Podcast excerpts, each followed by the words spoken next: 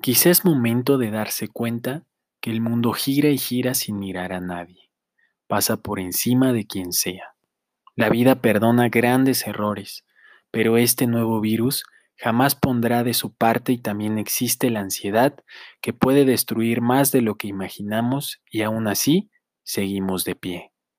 En ocasiones cuesta trabajo creer en esta, nuestra nueva cotidianidad, y nos damos cuenta de cuán perdidos nos sentimos y desertamos. Preferimos estar al día, vivir al día, trabajar al día, pero deseamos aún más tener más días para poder hacerlo. Nos encierra una desesperante ansiedad de separación de un contexto que inició tarde y que parece nos termina. Una tormenta azotó nuestra paz, y nos arrastró al contexto terrenal que cada uno de nosotros conocemos. Despertamos al mundo del distanciamiento, mucho más marcado de lo que jamás pudimos imaginar. Y quizá esté cercano el día que nos demos cuenta que llevamos más de 10 meses sin dormir.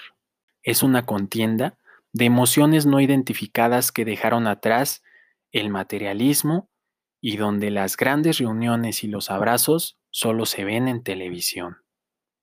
Sentimos que perdimos el control y nos convertimos en unos novatos. Prometemos luchar cada día.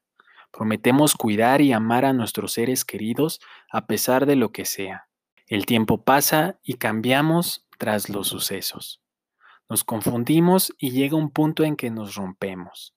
Echamos vistazos al pasado para recontar las vivencias y es una de las peores manías que tenemos. Simplemente no se puede estar rememorando heridas pasadas. Son muchos los días que vivimos creyendo que nada malo pasará y terminamos por destruirnos nosotros mismos. Pensemos las cosas. No esperemos a que pase lo peor para empezar a construir una vida nueva librar batallas desde ahora. Actuemos ahora para que esas promesas no queden huérfanas.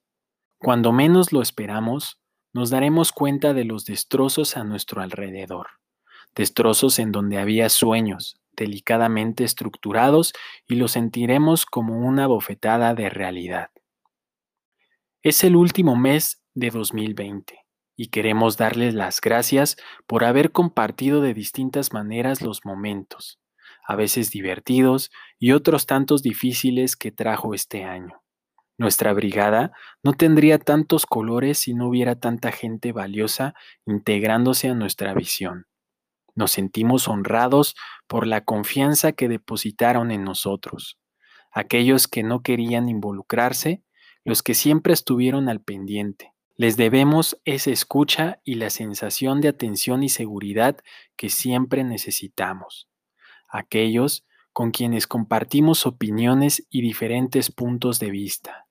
Gracias por estimularnos a aprender y a tratar de ser mejores cada vez.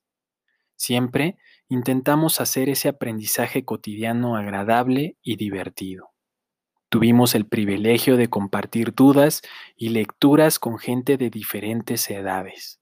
En fin, donde quiera que estén, queremos agradecerles ante todo por el privilegio de su participación, su confianza, por haber marcado este año 2020 con sus bromas, sus consejos, su apoyo moral a distancia y su empuje por llevarnos a crecer y ser mejores.